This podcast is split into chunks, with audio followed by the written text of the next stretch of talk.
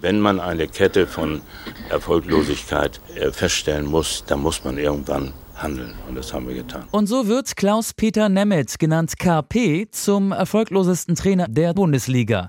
April 1997. Heinz Weisener, Präsident und Patriarch beim FC St. Pauli, besser bekannt als Papa Heinz, zieht im Abstiegskampf sein letztes Ass. Weisener feuert den bei der Mannschaft unbeliebten Uli Maslow und macht den Co. zum Cheftrainer. KP Nemeth soll die Klasse halten. Ich habe die gleiche Verantwortung äh, wie vorher auch und versuche die Jungs entsprechend motiviert ins nächste Spiel zu bringen. Alles andere zählt erstmal gar nicht. Wir müssen nach vorne schauen. Doch die Premiere geht daneben. 0 zu 1 gegen Hansa Rostock. Fünf Spiele und fünf Niederlagen später ist die Saison zu Ende. Null Punkte, 1 zu 18 Tore, Tabellenletzter. Der FC St. Pauli ist abgestiegen und KP Nemeth in die Bundesliga-Geschichte eingestiegen. Ja, eines muss ich sagen, das soll hier nicht so äh, aussehen, als wollte ich hier nach Entschuldigungen suchen oder äh, nach Alibis. Jörg Berger, der zweite Platz in der Tabelle der erfolglosesten Trainer, geht an ihn. Januar 1986.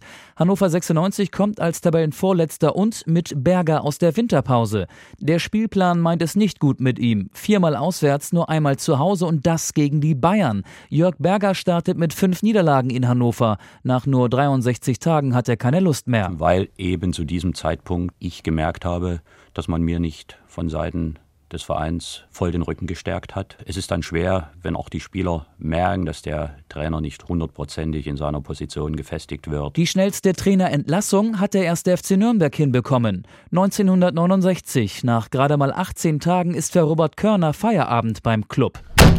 Genau dreimal so lange hält es Christoph Daum 2011 bei Eintracht Frankfurt aus. Oder anders formuliert, die Eintracht mit ihm. Ich bin nicht gescheitert, ich bin gescheiter geworden. Ansichtssache. 57 Tage, also drei Tage länger als Daum in Frankfurt, darf sich Bernd Kraus im Jahr 2000 bei Borussia Dortmund versuchen. Und der frühere Abwehrspieler hat offenbar ein Problem mit seinen Stürmern. Wir haben es ja dann selbst nicht geschafft, aus 50 äh, Zentimetern den Ball über die Linie zu bringen. Also dann darf man sich nicht wundern, wenn man als Verlierer vom Platz geht.